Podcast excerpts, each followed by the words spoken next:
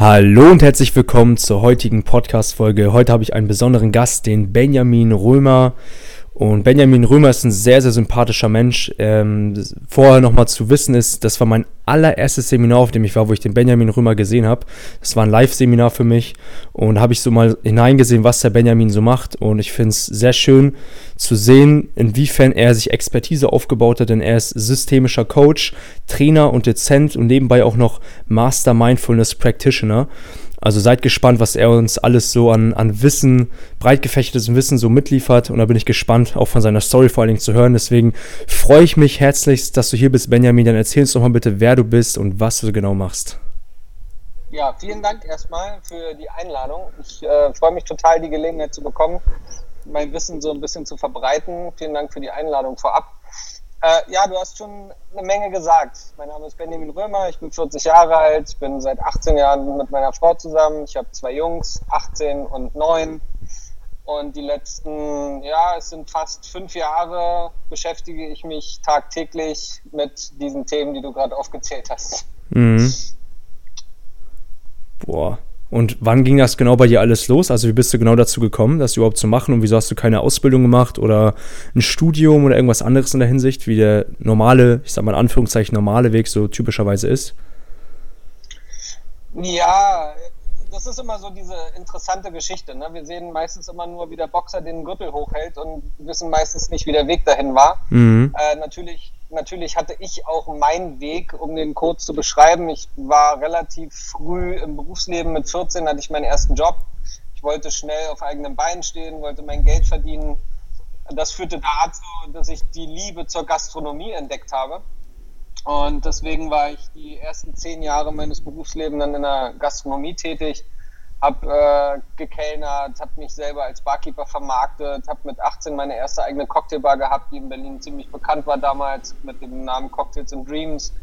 Dann bin ich ins Veranstaltungsmanagement gegangen, habe so kreative Partys veranstaltet mit namhaften Firmen zusammen. Die zweiten zehn Jahre bin ich dann in den Vertrieb gegangen, ähm, weil ich mich so ein bisschen weiterentwickeln wollte, wollte natürlich dann auch Kohle machen, wie wir das alle so mit Mitte 20 wollen und ja, das waren dann die, die zweiten zehn Jahre meines Lebens. Und da konnte ich sehr viel Erfahrung sammeln, was ich damals natürlich noch nicht wusste, was mir äh, mit meinem jetzigen, mit meiner jetzigen Berufung als Coach und Dozent und Trainer zugute kam. Ich habe Teams geleitet, Vertriebsteams geleitet, ich habe äh, Sales Coaching gemacht. Äh, da wusste ich noch nicht, dass das mal so eine Blumenbranche wird mhm. oder dass ich da mal tätig werde. Ja, und 2013 hat es dann so langsam angefangen, dass man sich so die Sinnfragen stellt. Ne? Mhm. Man wird älter und man fragt sich, war das jetzt alles? In welche Richtung geht es? Was hast du noch für Ziele? Was hast du für Träume? Man sieht seine Kinder aufwachsen. Also die Dinge, mit denen wir uns tagtäglich so beschäftigen. Und auch bei mir war diese Frage schon immer irgendwo aktiv. Schon sehr früh habe ich mich mit Stephen Hawking, das Universum in der Nussschale und Religion und spirituelle Themen, habe mir echt jahrelang die Frage gestellt, warum dieser Baum von Gut und Böse im Garten Eden steht. Ja, so, so eine Fragen, die sich vielleicht andere auch mal gestellt haben oder immer noch stellen. Also ich habe mich sehr früh schon mit diesen Themen beschäftigt und bin dann Anfang 2014 in eine Situation gekommen, die sehr, sehr schwierig war. Also es war eine sehr harte Situation. Ich würde würd die ungern ausführen. Ähm, und das war so der, der Breaking Point, wo ich überleben musste. So, und in diesem Zuge habe ich angefangen zu lesen. Ich habe, ey, wirklich, ich habe Lesen gehasst. Mhm. Ich habe die ersten 36 Jahre meines Lebens, glaube ich, zwei Bücher gelesen oder drei Bücher gelesen, so komplett durch. Ähm, und dann habe ich echt angefangen und ich bin dann gleich in die Themen praktische Psychologie. Mein erstes Buch, was mich richtig geflasht hat, vielleicht ein Tipp an der Stelle, äh, war von Professor Dr. Gerald Hüther, die Bedienungsanleitung fürs Gehirn. Und von diesem Moment an hat es mich echt mit diesen Themen gepackt. Und ich habe bis heute also ich beschäftige mich heute noch jeden Tag zwei, drei Stunden mit diesen Themen. Mittlerweile höre ich fast nur noch. Ich habe fast, weiß ich nicht, 90 Gigabyte Hörbücher auf meinem Handy und oh. bin bei YouTube, weiß ich nicht, habe 400 Filme in meiner Liste da. Ähm, und es ging immer weiter, immer weiter. Und wenn ich einen Namen in einem Buch gelesen habe, dann habe ich mir das Buch von dem geholt, dann habe ich wieder einen Namen gefunden, dann bin ich da wieder reingegangen.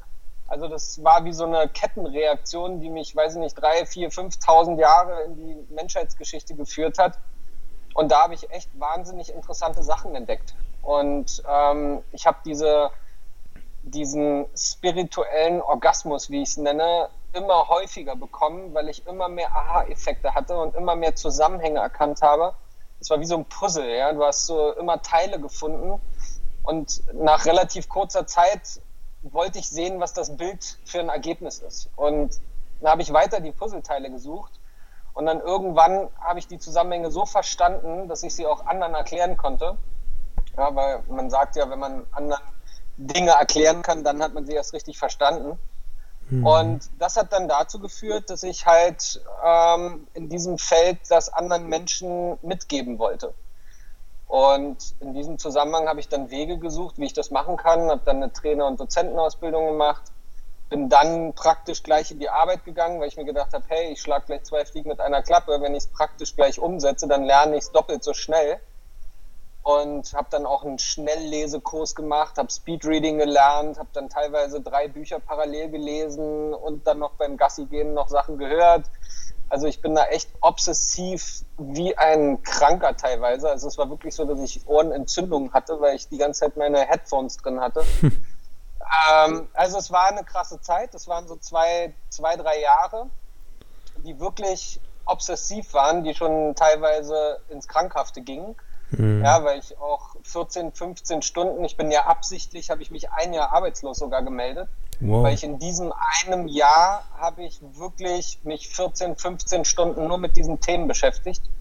Äh, ich bin in dieses berühmte Rabbit Hole ja, von Alice im Wunderland reingegangen, äh, ohne Drogen und sowas, ja, nur äh, Bücher und ähm, ja, Texte. Ja, und das war mega krass. Und heute bin ich halt in der Position, dass ich Seminare geben kann, dass ich äh, Führungskräfte-Coaching mache, dass ich persönliches Coaching mache. Und dem Ganzen habe ich jetzt einen Namen gegeben, nämlich Neurostyling. Mhm. Das ist mein, mein Coaching. Wow, also man sieht, da ist auf jeden Fall einiges an Arbeit zu erledigen. Viele Menschen unterschätzen das ja, sehen immer so, ah, oh, cool, der ist da und dahin gelangt und das möchte ich auch unbedingt, aber sie sehen die Arbeit dahinter nicht. Und allein dieser Fakt, dass du ein Jahr lang nicht extra zum Beispiel arbeitslos gemeldet hast, um dann wirklich jeden Tag 14 bis 16 Stunden daran zu arbeiten für deinen Traum, das ist mal so der Hintergrund. Und da werden vielen Menschen oftmals auch die Augen geöffnet und denken so, wow, was? Oh, wusste ich ja gar nicht. Ja. ja, das ist, äh, wenn man mal hinter die Kulissen schaut, dann entdeckt man Dinge, die man vorher nicht gesehen hat. Mhm. Du hast auch davon erzählt, dass du gewisse Aha-Momente erlebt hast. Und oh, kannst, ja. kannst du uns mal bitte davon berichten, erstmal grundsätzlich nochmal kurz Aha-Momente erläutern für viele Menschen, die sich fragen, hm, was sind denn genau Aha-Momente? Und was war ja. denn dein größtes Aha-Moment in deinem Leben? Ja. Ähm, also ein Aha-Moment, das beschreibe ich auch, wenn ich jemand Neurostyling erkläre oder wenn ich jemand meine Arbeit erkläre. Ich liebe diesen, diesen Moment, diesen Augenblick im Gegenüber, in dem Kunden, den ich gerade habe oder in den Menschen, die ich gerade vor mir habe, wenn ich eine Geschichte erzähle oder wenn ich Dinge erkläre, in diesen Augen zu sehen, dass es Klick macht. Also, dass da etwas eingerastet ist, wo auf einmal ganz viel, was man vorher nicht verstanden hat, auf einmal Sinn macht. Ja, ein, ein Beispiel ist, ähm, wenn ich den Leuten erkläre, sage, pass mal auf, guck mal in dein Leben zurück und sag mir mal, ob das alles Sinn gemacht hat, ob es alles ineinander gegriffen hat, die Menschen in deinem Leben, die Situation, die Dinge, die passiert sind, haben sie rückblickend alle Sinn gemacht? Und da sagen 99,9 Prozent ja, natürlich. Es hat alles Sinn gemacht. Irgendwie hat dann alles zu dem geführt, wo es dann wieder zu dem anderen geführt hat. Und es ist einfach so. Und dann sage ich einfach immer nur, warum glaubst du nicht, dass es die nächsten 40 Jahre genauso sein wird? Mhm.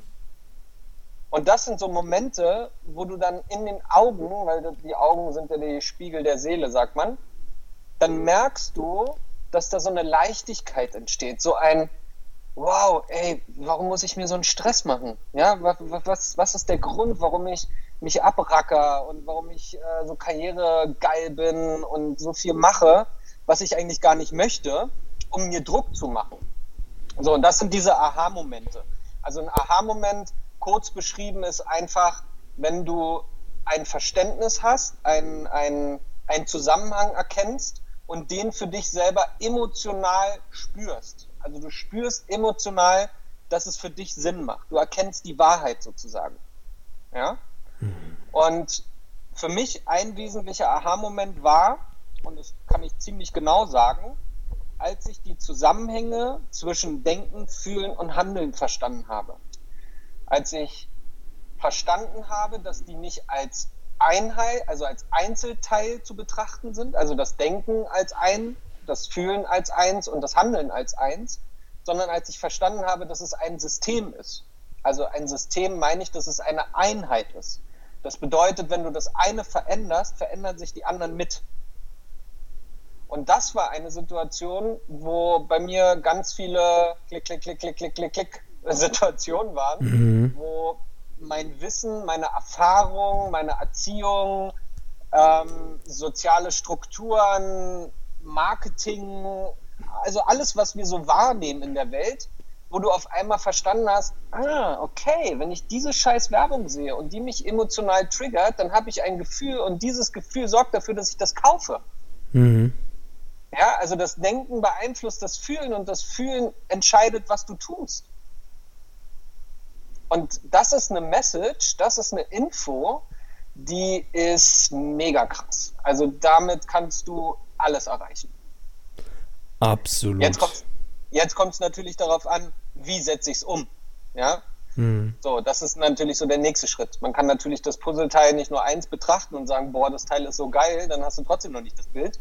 Ja, du musst dann natürlich auch die anderen Teile dir für dich auf deine Art und Weise, das musste ich auch schwerlich lernen, meine Wahrheit ist nicht die Wahrheit der anderen, musst du natürlich für dich Wege suchen, Mittel suchen, Gelegenheiten, Möglichkeiten finden, die anderen Puzzleteile dann noch zuzupacken, damit es für dich ein Bild ergibt, weil wir haben nicht alle das gleiche Bild. Mhm. Ja? Ja, das ist ja auch oftmals so der Fall, dass wir andere Menschen zum Beispiel sagen können, wie wir es auf unsere Art und Weise gemacht haben. Da können sich ja viele Menschen davon was rauspicken. Aber jeder Mensch macht da, letzt, da letztendlich auch seinen eigenen Style daraus. Und das ist auch der Grund dafür, dass man nie zu 100% von jemand anderem kopieren kann, weil man letztendlich sowieso seine eigene Version daraus kreiert.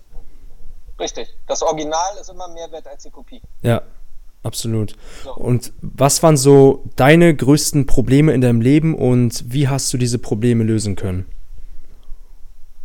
Geile Frage.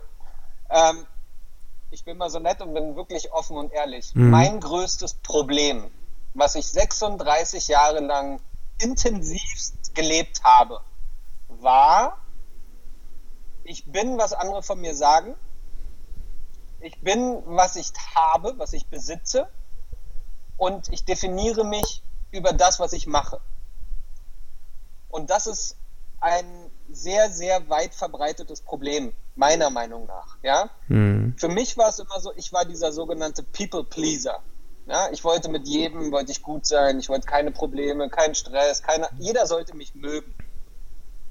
Und das hat dazu geführt, nämlich genau in diese Situation, die ich hatte, diese persönliche Problematik, die ich damals hatte, ich war so hinter diesem Geld her, ich war so hinter Prestige her, hinter Gucci, Rolex, Sportwagen, diese ganze materielle Scheiße, wie ich sie jetzt nenne. Mhm. Ich war so geil da drauf, weil ich einfach dachte, darüber definiert sich der Wert eines Menschen. Und das war für mich mit 36 Jahren, also jeder, der jetzt 24 ist, ihr habt noch zwölf Jahre Zeit. ähm, ich habe mit 36 Jahren erst, ja, erst und schon, ja, ist beides möglich. Manche verstehen sie ihr ganzes Leben lang nicht. Ähm, da habe ich erkannt, dass das eine wahnsinnig äh, große Lüge ist, dass ich mich selber quasi unter Druck setze mit Dingen, die überhaupt nicht, die überhaupt nicht stimmen.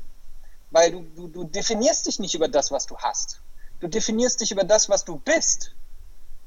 Und wenn du jemand bist, der immer so geldgeil und der sich profilieren muss und zeigt, was er hat, dann das kann man dir nehmen. Weißt du, was ich meine? Mhm. Das kann verbrennen, das kann dir geklaut werden, das kann zerstört werden, das kann rosten, das kann kaputt gehen. Aber wenn du etwas findest, was in dir steckt, was du bist, deine Berufung, deine Passion, deine Leidenschaft, was ja auch das Thema hier heute ist, mhm. wenn du das findest, das kann dir kein Mensch nehmen. Keiner. Ein Haus kannst du neu bauen, Auto kannst du neu kaufen, Klamotten kannst du neu kaufen, kannst du alles neu anschaffen. Aber das, was du bist, wenn du das gefunden hast, das nimmt dir niemals wieder jemand. Und das ist meine Message, die ich oft auch meinen Kunden, den Leuten, die mir zuhören, mitgebe. Finde heraus, wer du bist. Und wenn du das weißt und verstehst, wie du funktionierst, bist du unaufhaltbar. Mhm. Oh, wunderschöne Worte von dir. Vielen, vielen Dank dafür und gut auch, dass du das Thema Leidenschaft schon mal angesprochen hast. Ähm, viele Menschen hören ja, ja, ich muss mich selbst finden und meine Leidenschaft, aber viele Menschen wissen gar nicht, wie genau dieser Weg aussieht, also wo sie am besten lang gehen sollten, was sie genau machen können dafür. Und deswegen meine Frage an dich ist, was empfiehlst du diesen Menschen, wie sie am besten ihre Leidenschaft finden können und vor allen Dingen auch zu sich selbst? Oh ja, eine Frage, die ich mir auch sehr lange gestellt habe. Also, es gibt viele Wege führen nach Rom. Ja? Also es gibt nicht den Weg, der für alle Menschen gleich ist. Das Thema hatten wir ja schon. Mhm. Aber es gibt verschiedene Werkzeuge. Ein Werkzeug ist zum Beispiel nicht aufhören, Fragen zu stellen. Immer wieder fragen, was will ich? Was ist mein Ziel? Wie will ich in zehn Jahren leben? Wie will ich in 20 Jahren leben? Ziele aufschreiben, Bedürfnisse aufschreiben, Wünsche aufschreiben, visualisieren, ein äh, Wishing Board erstellen mit allen Collagen, mit Bildern, was man in seinem Leben gerne haben möchte. Also Instrumente benutzen, die dazu führen, dass du dich persönlich in die Zukunft versetzt, gedanklich. Weil wenn du das tust, dann empfindest du ja etwas, weil unser Gehirn verarbeitet Bilder 60 mal schneller als alles andere, weil das unser primäres Sinnesorgan ist. Hm. Und wenn wir mit Bildern arbeiten, dann haben wir relativ schnell Zugang zu unseren Emotionen. Jetzt kommt ein kleiner Haken, der menschlich gesehen so ein bisschen hinterherhinkt. Wir verlernen, auf unsere Emotionen zu hören. Also die Störgeräusche in unserem Kopf sind so groß, dass wir die wahren Signale, die wirklich entscheidend sind, nämlich das, was wir fühlen, dass wir das nicht mehr hören. Ja, wir hören es nur, wenn es sehr laut ist. Und sehr laut ist es meistens, wenn wir in Situationen der Ekstase sind, also wenn etwas extrem Tolles passiert oder wenn etwas extrem Schlimmes passiert. Die anderen Nuancen, die werden sehr selten wahrgenommen. Ja, also wir, mhm. wir spüren es immer erst, wenn es zu spät ist.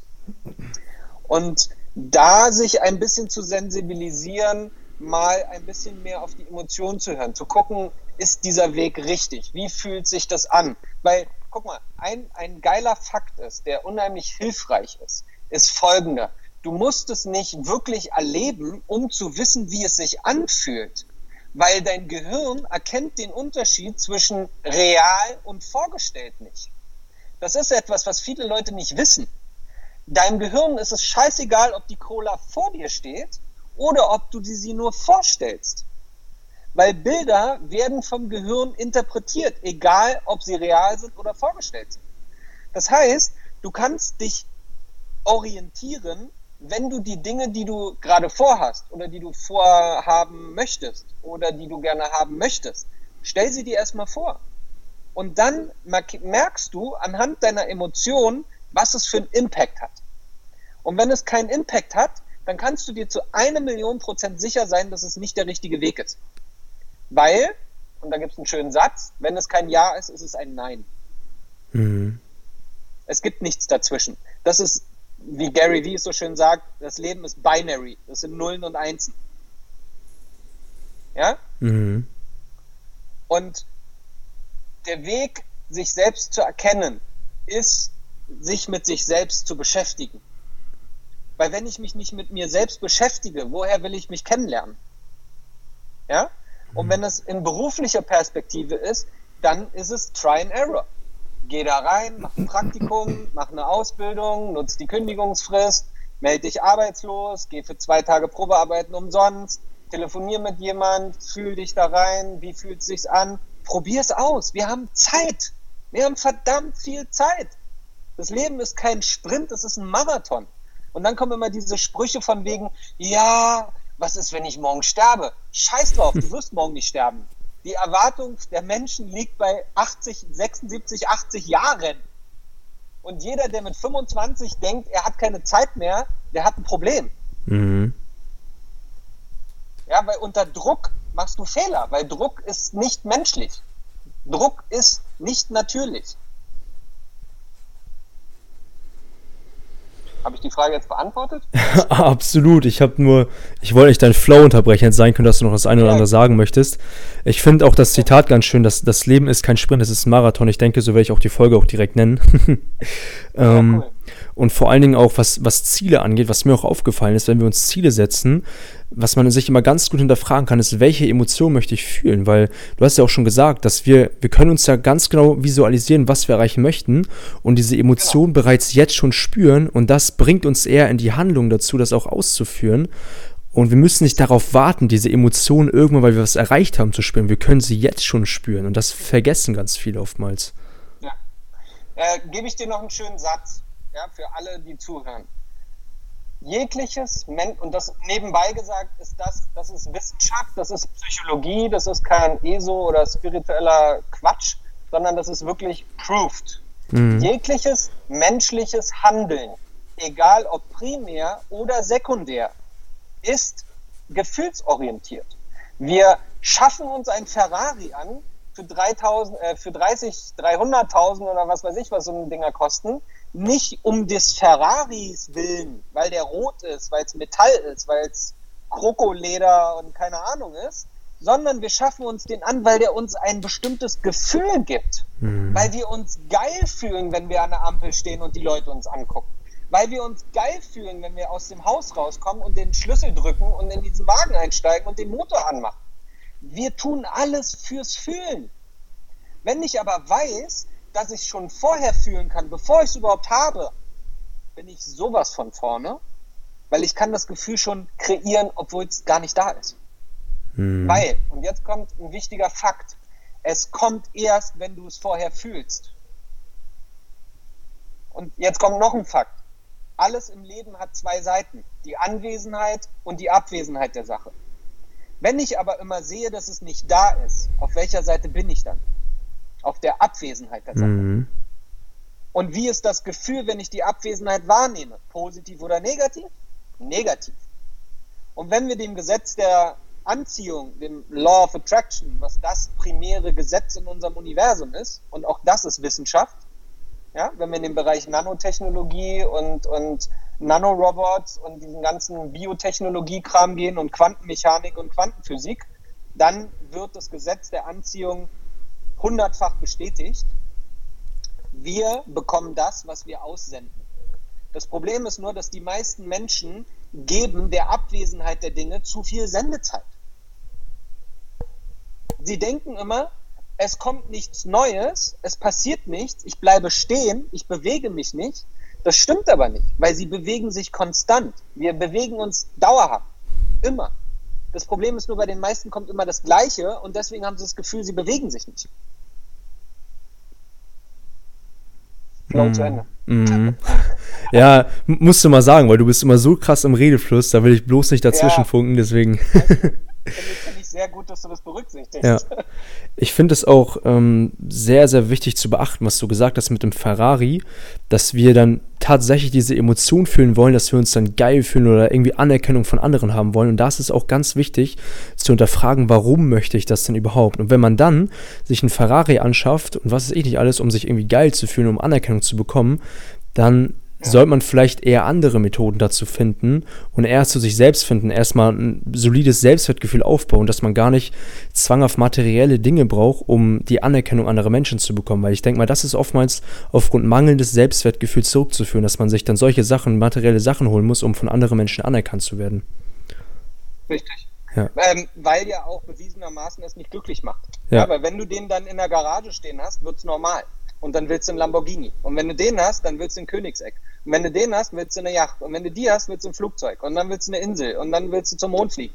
Also wir, ähm, und das ist vielleicht auch noch eine wichtige Info, ich bin ja so in dem Bereich ähm, weltlich und seelisch unterwegs. Ja, also in meinem Coaching, und das ist Neurostyling, schaffe ich die Brücke zwischen dem Sichtbaren und dem Nicht-Sichtbaren. Also ich bin eine Million Prozent davon überzeugt, wie viele wahrscheinlich auch, dass ich eine Seele habe. Und diese Seele, die war da, bevor ich da war und die wird da sein, wenn ich nicht mehr da bin. Das heißt, die ist immer anwesend. Das ist diese Energie, die allumfassend ist, die alles lenkt und steuert. Ja? Die mhm. immer präsent ist, die immer aktiv ist. Und wenn ich diese Seele nicht mehr hören kann, weil so viel in meinem weltlichen Kopf los ist, durch Erfahrung und Erziehung, durch das, was ich täglich beobachte und durch meine fünf Sinne wahrnehme, dann ignoriere ich meine wahre Natur. Dann ignoriere ich die Allwissende, die immer weiß, wo ich lang muss, ähm, Orientierung, nämlich die Seele, die eigentlich mir immer zur Seite steht und mein Guide ist. Die leitet mich. Die, du weißt, ob eine Entscheidung richtig oder falsch ist, wenn du darauf hörst. Wir alle kennen das. Ja, dieses Bauchgefühl. Ah, ich habe gewusst, dass es falsch war. Ja, warum hast du dann gemacht? Weil du nicht auf deine Seele gehört hast, sondern weil du auf deinen Kopf gehört hast, weil dein Kopf gesagt, hat, wenn ich das mache, dann passiert das und dann kriege ich das und dann kriege ich das. Scheiß drauf, das war aber nicht dein Weg. Deswegen kriegst du ein Brett vom Kopf und dann wirst du gestoppt. Ja, weil es, und das ist halt so das Schöne, äh, wenn, ich, wenn man das verstanden hat. Das ist so, ich sage dann immer, ja, weißt du, das ist, als wenn du aus dem Flugzeug springst und keinen Fallschirm hast. Mach hm. dir keine Sorgen, es ist bald vorbei. Ja? Hm. Weil es wird dann etwas kommen, was weiterführt. Es wird dir dann irgendwas gezeigt oder du, du, du hast eine Vorstellung oder du hast eine Idee, du hast eine Intuition, du triffst einen Menschen, du, du hast eine Möglichkeit, die führt dann zu was Neuem. Wir, wir haben diese, Wegweiser, diese Straßenschilder, die haben wir überall, jeden Tag. Aber wir sehen sie nicht, weil wir zu sehr mit morgen beschäftigt sind. Mit nächste Woche, mit heute Abend, mit in ein Jahr, mit den Zielen, mit den Planungen, mit den Strategien. Ja, wir sind so sehr in unserem Kopf mittlerweile, dass wir gar nicht mehr im Moment leben können. Aber wir haben nur den Moment. Und wenn wir im Moment nicht wachsam sind, verpassen wir viele Dinge. Fertig. Fertig. Ja, absolut. Und das ist auch wichtig zu wissen, dass wir, wenn man sich das zu Herzen nimmt und einem bewusst wird, das war für mich auch ein großer Aha-Moment, rückwirkend auf mein Leben, ich war nie alleine. Man ist nie alleine unterwegs. Nee. Never. Nie. Ja, weil du hast immer dich. Ja, das ist es. Und dann fängst du auch an, nicht mehr so stark nach Anerkennung anderer Menschen zu sehen oder immer umgeben zu sein von anderen Menschen, um sich irgendwie erfüllt zu, um sich erfüllt zu fühlen, weil man sich letztendlich auch sich selbst hat. Und das ist so genau. schön zu wissen und deswegen ist es auch wichtig, deswegen finde ich auch gut, dass du das machst, das äh, Master Mindfulness Practitioner hast da gemacht, dass man lernt, achtsamer und vor allen Dingen auch bewusster zu leben, weil so viele Menschen mit, so unbewusst durchs Leben gehen, den ganzen Tag Fernsehen gucken und sich einfach nur ablenken, um sich nicht seinen Sorgen und Ängsten zu stellen und eventuell mal zu sehen, was da überhaupt für ein Müll im Kopf alles verankert ist. Ja, und gut, dass du das ansprichst, das ist mein persönliches Anliegen. Da möchte ich sagen, das hat Konzept. Ja, wir dürfen mal eins nicht vergessen. Das Wissen, was, was ich mir angeeignet habe, das ist kein Wissen, was du so ohne weiteres findest. Mhm. Und das ist das Krasse daran. Es wurde sogar Jahrhunderte weggesperrt, damit die Menschen das nicht wissen. Weil wir kreieren Opfer, weil Opfer brauchen jemanden, der ihnen hilft. Und wer sind die großen ähm, Profiteure, wenn man Opfern hilft? Industrie. Pharmaunternehmen, das sind die Medienunternehmen, das sind die Klamottenunternehmen, das sind die Autoindustrie. Also alle großen Player in dieser Welt leben davon, machen ihre Kohle damit, dass wir Menschen kreieren, die mit sich selbst nicht zufrieden sind. Weil sie brauchen immer etwas, was ihnen die Lücke füllt. Ja? Mhm. Und das ist das Krasse. Und dieses Wissen ist heute, in dieser Zeit, für alle verfügbar. Kauf dir das Buch The Secret. Geh auf Google, geh auf Facebook, Google Law of Attraction, Google ähm, die Tabula Smaragdina, Google die Kunst des Krieges von Sun Chi. Also das Wissen ist da aber wir beschäftigen uns nicht damit. Wir beschäftigen uns mit allem möglichen anderen Scheiß, nur nicht damit, wie ich glücklich und zufrieden und gesund leben kann. Mhm. Ja? Es ist kostenlos. Ohne Spaß. Ja. Du hast die Bücher bei YouTube. Die sind vielleicht auf Englisch, aber hey, Jeder kann fast Englisch. Mhm. Oder der Podcast zum Beispiel. Ist ja auch kostenlos. Oder dieser Podcast. Mhm. Ja, das sind alles Möglichkeiten und die Ausrede, ja, wie soll ich denn zu mir selbst finden, die, die, ja, die kann man benutzen, aber dann ist der Schmerz noch nicht groß genug, ne? Weil entweder hast du einen Grund oder du hast eine Ausrede. Mhm. Ja, da hat die Werbeindustrie auf jeden Fall sehr gute Arbeit geleistet, da sie vor allen Dingen auch sagst, hier, du brauchst erstmal diese Pflegecreme, damit du letztendlich auch gesund bist. Und du brauchst erstmal das Auto, dann bist du glücklich. Du brauchst erstmal ein Haus, dann bist du glücklich. Ähm, du brauchst ja. erstmal den materiellen Gegenstand und dann, genau dann, wenn genau. dann, bist du erst glücklich. Genau.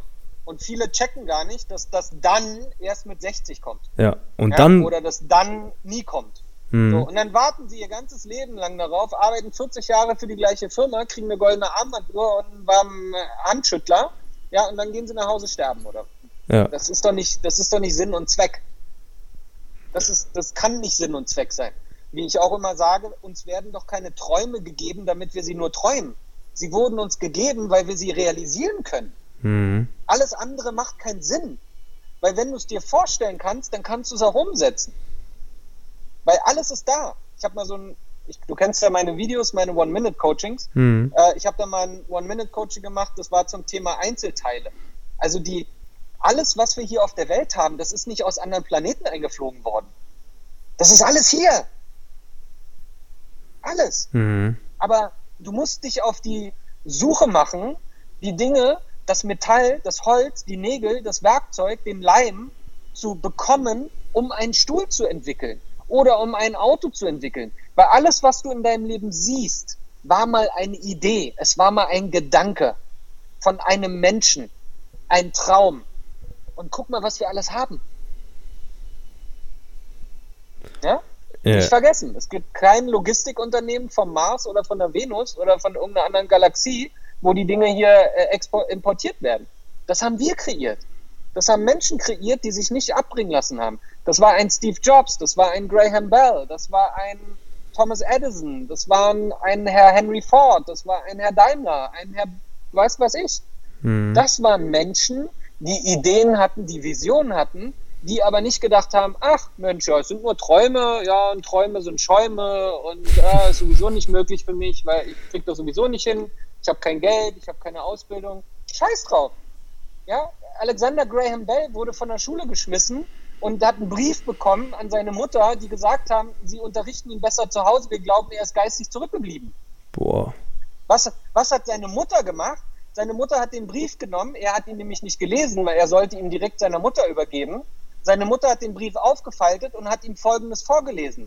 Ihr Sohn ist überdurchschnittlich intelligent. Wir können ihm hier nicht das bieten, was er möglich, also was er verdient hat. Bitte sorgen Sie dafür, dass er von ihm persönlich oder von jemand, der dem gerecht wird, unterrichtet wird. Das hat ein Selbstbewusstsein in ihn entwickelt. Mhm. Und irgendwann, als er gestorben ist, hat man in seinen Schubladen diesen Brief gefunden und wusste, dass er eigentlich total geistig zurückgeblieben war. Aber das ist kein Grund. Ein Grund ist, was ich über mich denke, nicht was andere von mir denken. Weil woher weiß ich, dass ich dumm bin? Woher weiß ich das? Das hm. weiß ich nur, wenn es andere mir sagen. Wenn ich denen aber glaube, habe ich ein Problem. Hm ja, wie Les Brown so schön sagt, die Wahrheit eines anderen muss nicht deine Wahrheit sein. Mhm, absolut. Du, du entscheidest. Oh, ich finde es schön, dass die Mutter ihm da so unterstützt hat und nicht gesagt hat, ja, hier, was hast du noch für eine Schule bekommen und was ist das für eine Scheiße und was weiß ich nicht alles, was oftmals auch Eltern traurigerweise ihren Kindern einreden. Und ähm, ich weiß noch, das hattest du sogar auf dem Seminar erwähnt, dass das direkt auf unser Unterbewusstsein Auswirkungen hat, was in jungen Jahren uns ja. eingetrichtert wird.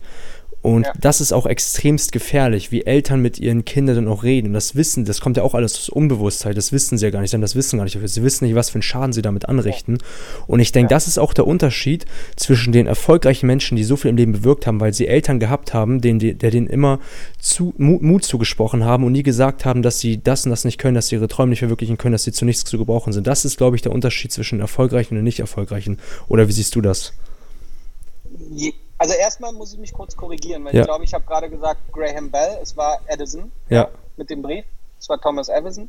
Edison. Ähm, und jein. Also ich stimme dir dazu. Also es gab, gibt mit Sicherheit Menschen, die diesen Support, diese Unterstützung, diese Freiheit, diese Stärke, also Gary Vee zum Beispiel ist einer der Beispiele, ja, der hat ein extrem ähm, starkes familiäre Erfahrung und Erziehung gehabt als Freidenker, wurde nicht verurteilt, wurde immer bestärkt etc.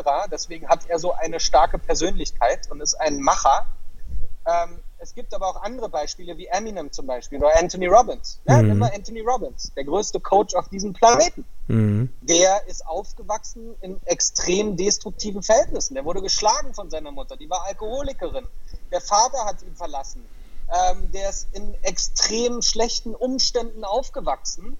Aber du hast beide Phänomene. Du hast einmal diesen, dieses positive Phänomen, dass du als starke Persönlichkeit aufgezogen wirst dann hast du aber das andere Phänomen, was wesentlich meiner Meinung nach weiter verbreitet ist, weil du findest es auch bei Eminem und bei Snoop Dogg und Dr. Dre und Sportlern und Musikern, dass die aus extrem schlimmen Verhältnissen ihre Stärke entwickelt haben. Weil, und das würde ich gerne kurz erklären, mhm. Die ersten sieben Jahre unseres Lebens, und auch das ist wieder kein ESO-Scheiß, sondern wissenschaftliche Fakten. Die ersten sieben Jahre unseres Lebens entwickelt sich unser Bewusstsein. Das heißt, es ist noch nicht ausgereift. Das erkennt man daran, dass die ersten sieben Jahre kannst du nichts ablehnen und, oder annehmen. Also du hast diese Entscheidungskomponente nicht, sondern die ersten sieben Jahre nimmst du alles an. Du guckst dir alles ab. Du hörst darauf, was deine Eltern dir sagen, was deine Lehrer dir sagen, was du bei Tom und Jerry siehst, was du in der Kirche erlebst. Also all die frühkindlichen Prägungen, die ersten sieben Jahre, die manifestieren sich in unserem Unterbewusstsein als sogenanntes Gewohnheitsmuster. Dann mit sieben, acht, neun Jahren, es variiert natürlich, entwickelt sich das Bewusstsein und auf einmal haben wir eine Entscheidungskompetenz und können Dinge annehmen oder ablehnen. Das heißt, wir können Ja oder Nein sagen. Wir können sagen, das will ich, das glaube ich oder das glaube ich nicht oder das will ich nicht. Und damit filtern wir das, was wir dann aufnehmen ab dem siebten, achten, neunten Lebensjahr. So, die Dinge, die wir aber in den ersten sieben Jahren gelernt haben, die sind so eingebrannt in unser neuronales Nervensystem durch neuronale Verknüpfungen, dass das die Dinge sind, die eigentlich unser ganzes Leben lang erhalten bleiben. Das heißt, ein Beispiel, wenn du zum Beispiel gelernt hast als Kind, dass du schlecht in Sport bist. Oder du bist äh, unsportlich. Oder du bist faul. Oder du bist äh, äh, unzuverlässig. Oder was weiß ich, was dir da immer wieder gesagt wurde, ja, weil unser Unterbewusstsein lernt durch Wiederholung, dann identifizierst du dich damit dein ganzes Leben lang. Und meistens, und davon habe ich ganz viele Beispiele in hunderten von Coachings, die ich gemacht habe, dass diese Muster dafür verantwortlich sind, dass die Menschen im Erwachsenenalter Probleme haben. Mhm. Ja? Deswegen gibt es ja diese Psychotherapie, die meiner Meinung nach mal überholt werden muss, weil du musst dafür nicht in deine Kindheit reisen und musst das alles nochmal durchleben, sondern du musst einfach nur die Systematik deines Denkens verstehen. Und wenn du das verstehst, dann kannst du das sehr leicht trainieren und ändern. Weil wenn du weißt, dass nur das zählt, was du im Moment denkst, das ist nämlich der einzige Ausschlag.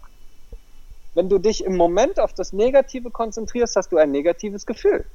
Konzentrierst du dich im Moment auf etwas Positives, hast du ein positives Gefühl. Du entscheidest. Das Problem ist nur, dass wir dem nicht sehr viel Aufmerksamkeit geben, sondern unser Denken ist mehr per Zufall. Ja, wir lassen, wir lassen, also wir haben ja durchschnittlich 60.000 Gedanken pro Tag, hat der mhm. durchschnittliche Erwachsene. Mhm. Und das sind zu 70, 75 Prozent immer die gleichen. Ja? Und dann mhm. brauchst du dich nicht wundern, wenn du immer das Gleiche denkst, dass du immer die gleichen Ergebnisse bekommst. Ja. Und da muss halt eine Musterunterbrechung stattfinden. Aber um ein Muster zu unterbrechen, muss ich es erstmal erkennen. Mhm. Und wann erkenne ich es? Wenn es mir bewusst wird. Das heißt, wenn das Muster unbewusst ist, dann spielt es so lange keine Rolle, bis es dir bewusst wird. Und dafür musst du in Situationen kommen, wo diese Muster auftauchen. Das kennst du vielleicht aus deinem Bekanntenkreis, wenn jemand sagt, ey, der ist wie sein Vater. Das mhm. merkt der selber gar nicht. Weil während der unbewusst seine Muster abspielt, kann er das gar nicht sehen, weil er bewusst ganz woanders ist. Verstehst du, was mhm. ich meine? Ja. ja, ja, absolut, absolut.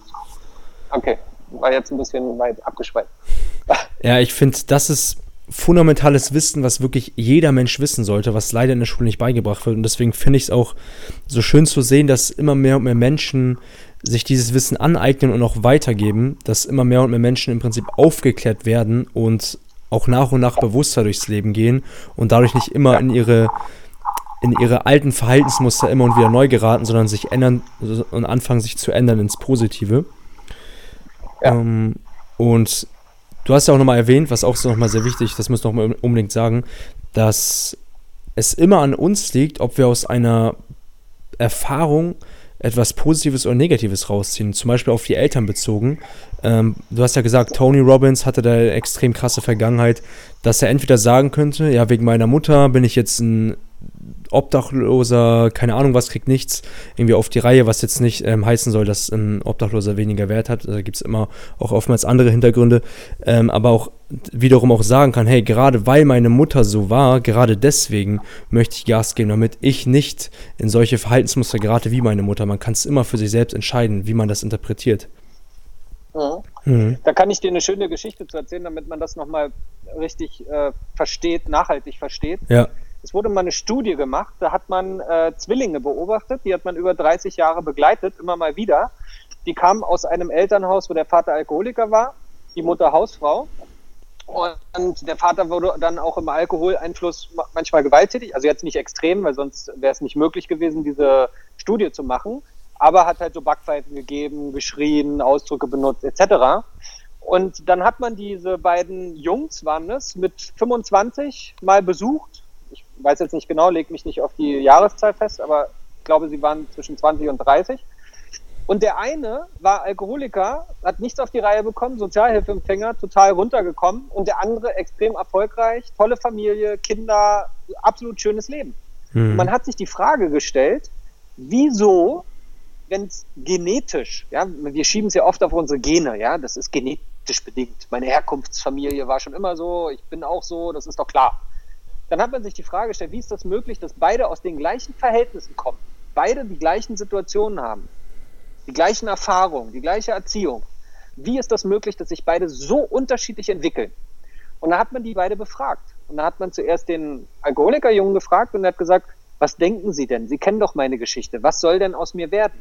Sie haben doch, mhm. Sie haben doch miterlebt, wie ich aufgewachsen bin. Was, was habe ich denn für eine Möglichkeit? Das war seine Aussage. Hm. Dann hat man den anderen befragt und der andere hat Folgendes gesagt. Er hat gesagt, wissen Sie was? Ich habe relativ früh, mit 14, 15, 16, habe ich eine Entscheidung getroffen, dass ich niemals, niemals in meinem Leben so werde wie mein Vater. Das ist eine Entscheidung. Und diese Entscheidung muss getroffen werden. Aber wir treffen nur Entscheidungen, wenn sie uns wichtig genug sind. Wenn es aber nicht wichtig genug ist, dass ich das in meinem Leben erreiche, was ich erreichen will, werde ich keine Entscheidung treffen. Das ist der entscheidende Punkt. Mhm. Es muss in deinem Leben einen Punkt geben, wo du eine tiefgreifend emotionale Entscheidung triffst. Wenn du diesen Punkt nicht erreichst, ändert sich gar nichts. Null, niente, nada. Das heißt, wir müssen uns in Situationen bringen, wo wir emotionalen Kontakt bekommen. Rain Dyer spricht von Conscious Contact, bewussten Kontakt. Das heißt, es muss eine Trennung vielleicht stattfinden. Jemand muss sterben. Es muss was passieren. Ich muss ein Bein verlieren. Äh, ich muss etwas beobachten, was mich emotional trifft. Dann triffst du eine Entscheidung.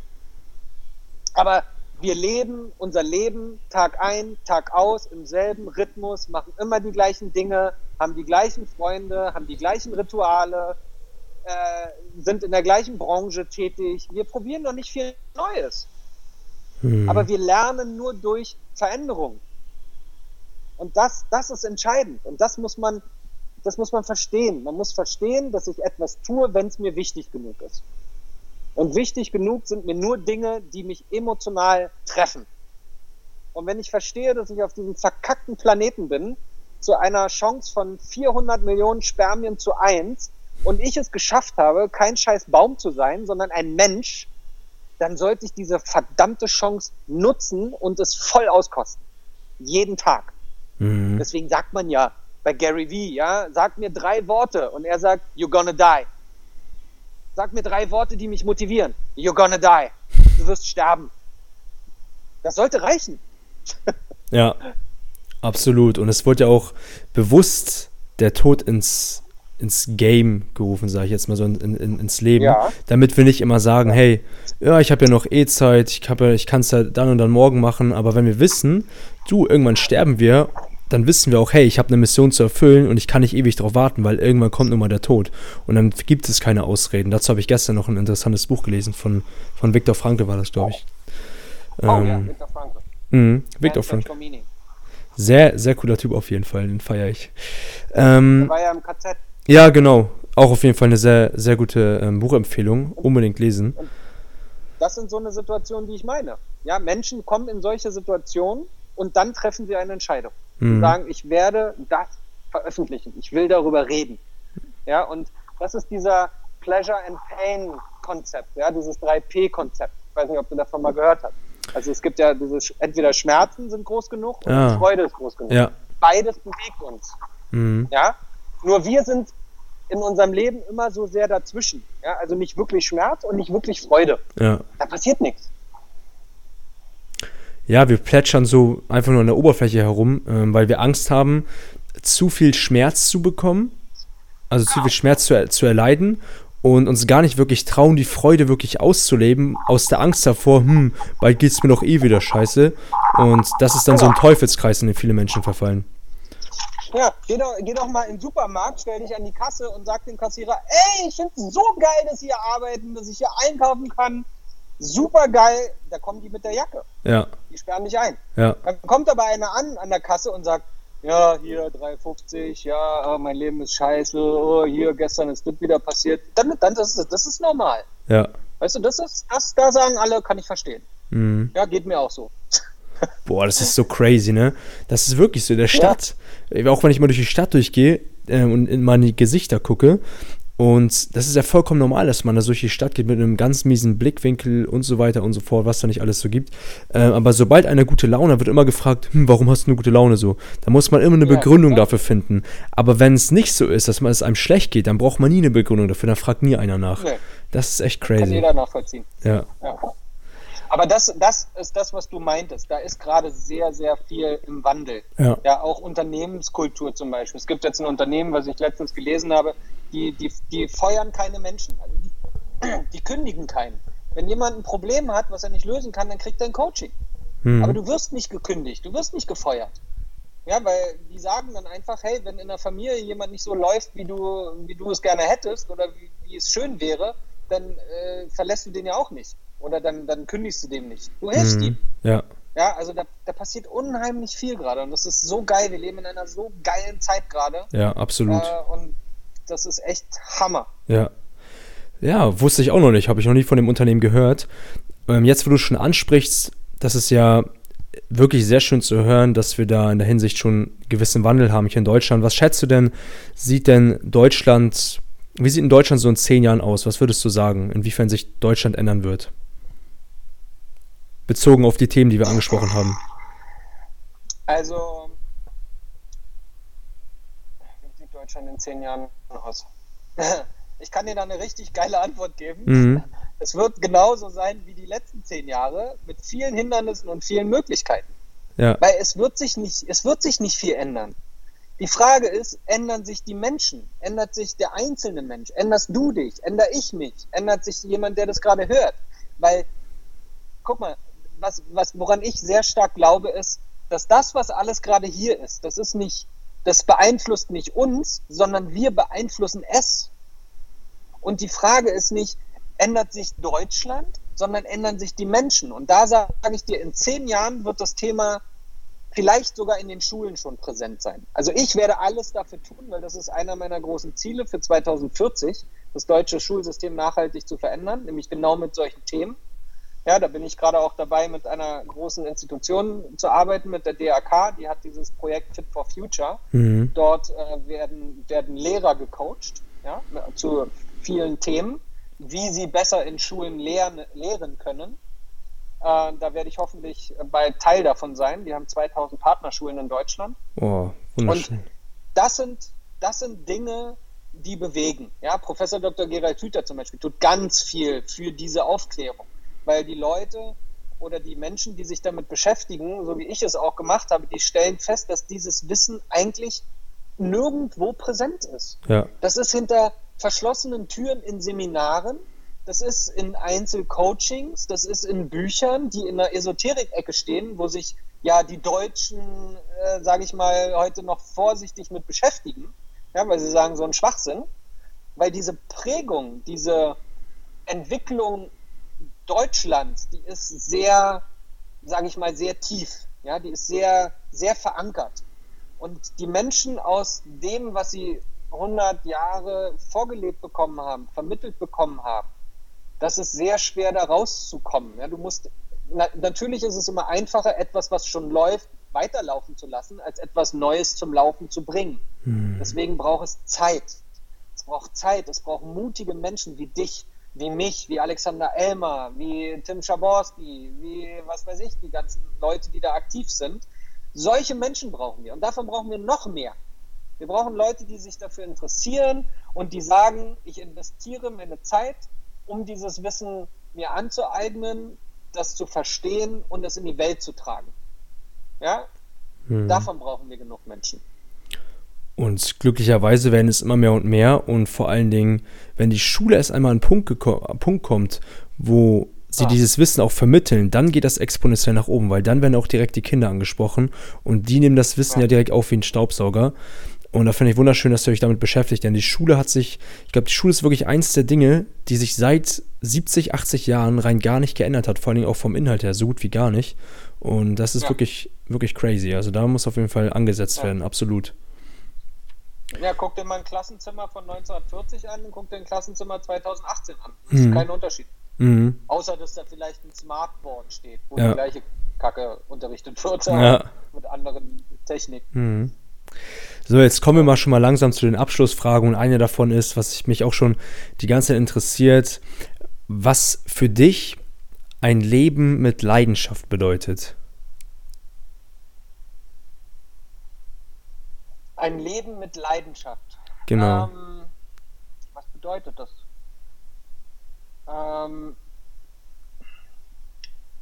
einfach gesagt, ein Leben mit Leidenschaft bedeutet für mich zu leben.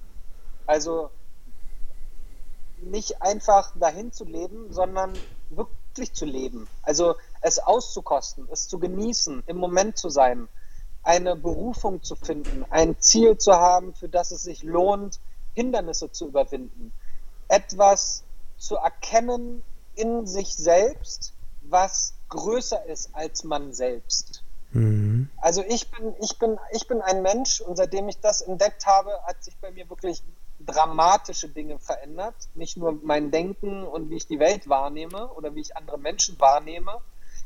Ähm, das ist einfach dieses, wir haben ein Ziel, wir haben einen Zweck.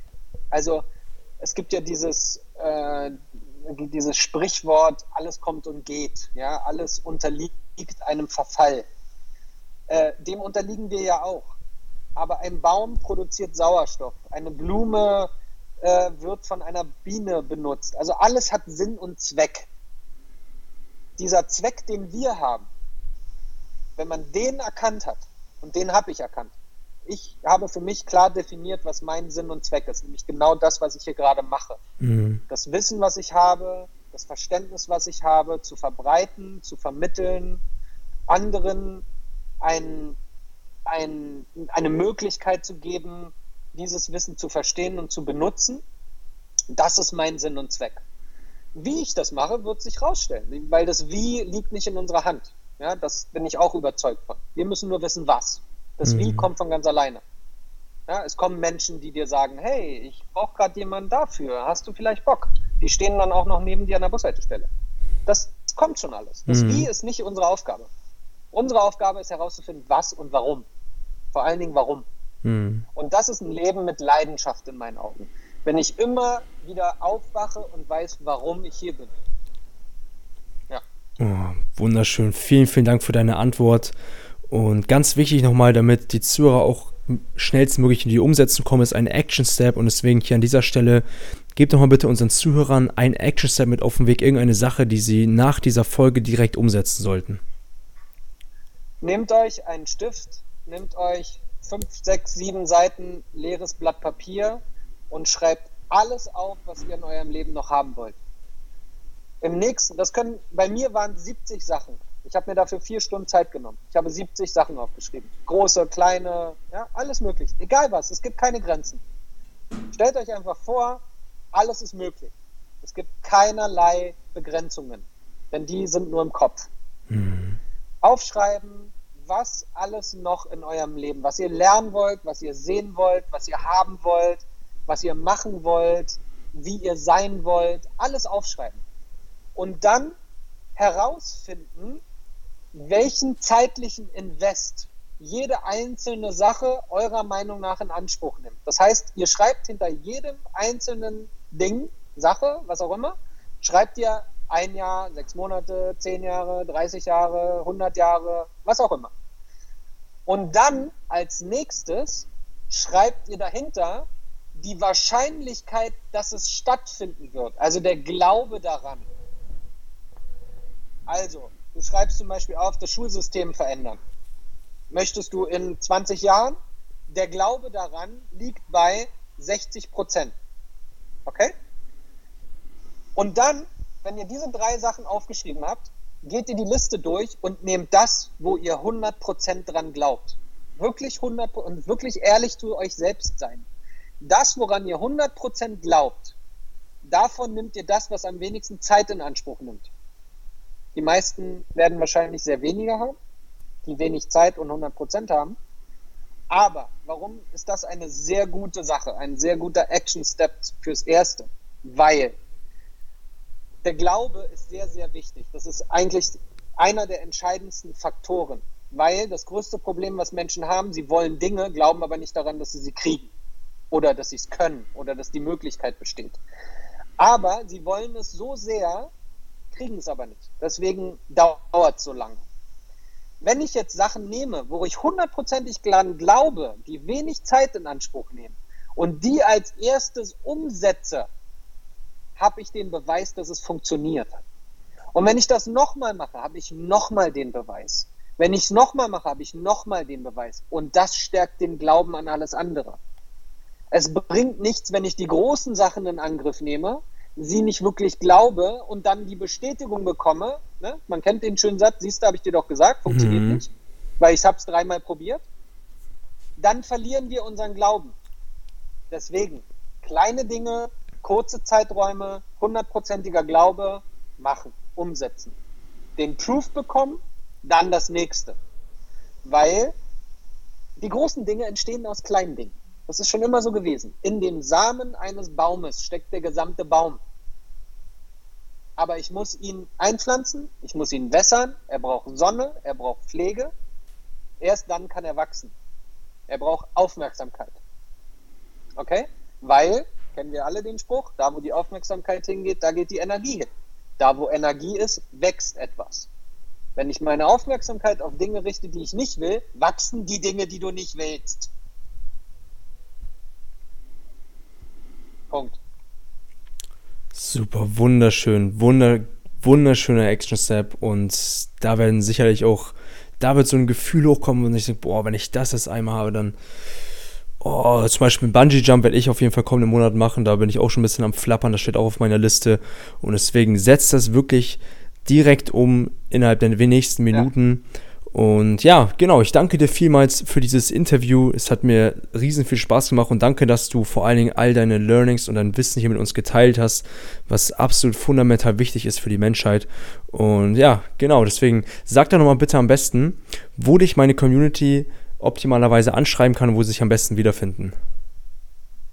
Äh, also meine Plattformen sind auf Instagram, Facebook und YouTube. Auf allen drei Plattformen gibt ihr entweder den Begriff Neurostyling ein, also Neuro und Styling mit Y, oder einfach bei Google Benjamin Römer, weil ich bin ziemlich präsent. ja, perfekt. Dann bedanke ich mich nochmal vielmals und eine Sache, die ihr niemals vergessen dürft, wie jedes Mal, Leute, ihr wisst Bescheid, lebe mit Leidenschaft.